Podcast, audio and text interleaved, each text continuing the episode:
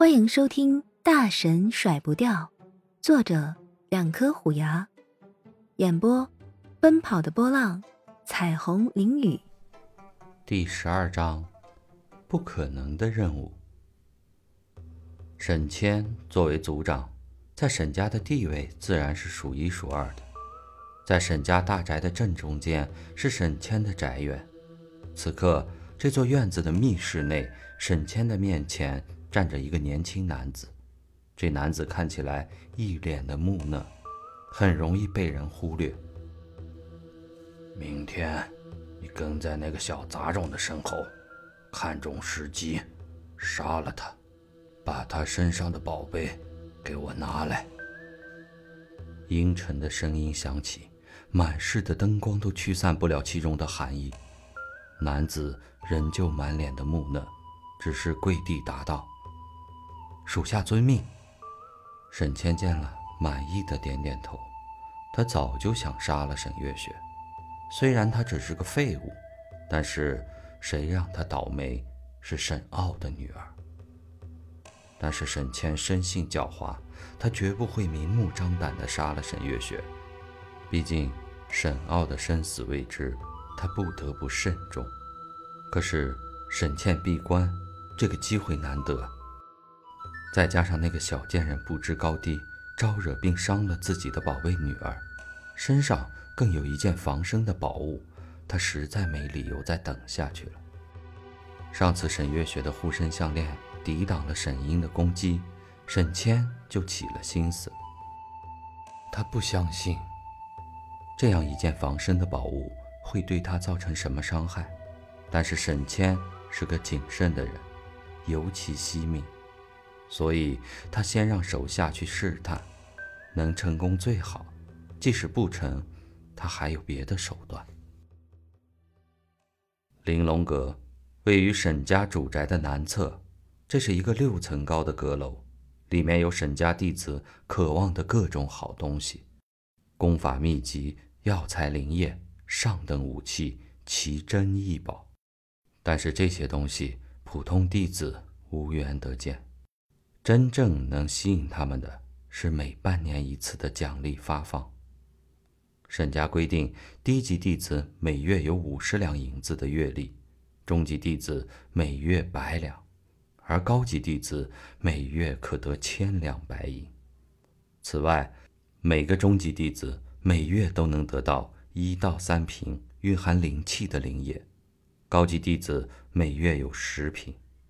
只是这等好东西自然不会太多，低级弟子是没有的。这一天并非是发放月历和灵液的日子，但是玲珑阁前仍是人满为患，只因为今天是每月一次分配任务的日子。天上不会掉馅饼。沈家这样一个中等家族，每月的开支不小。这笔开支除了沈家名下的产业支撑，还要靠全体弟子的贡献。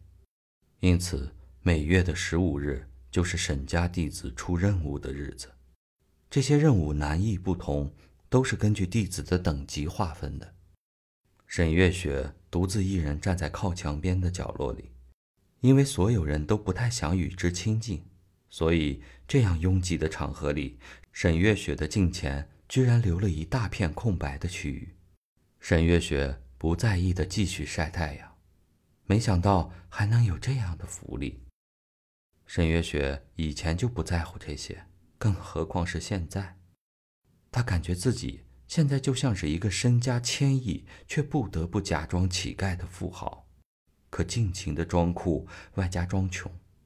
摸了摸怀中的储物袋，沈月雪心花怒放，就连脸上都差点露出了笑容。月雪，可是找到你了！一道甜美的声音传来，沈月雪回头望，是沈芝，整个沈家唯一愿意与自己亲近的女孩。你怎么来了？不是说了吗？有人的时候别和我说话。沈月雪在沈芝的身边小声的嘀咕，她知道沈芝的善良，不想让她受自己的牵连。沈芝从小长在沈倩的身旁，所以对沈月雪格外的照顾。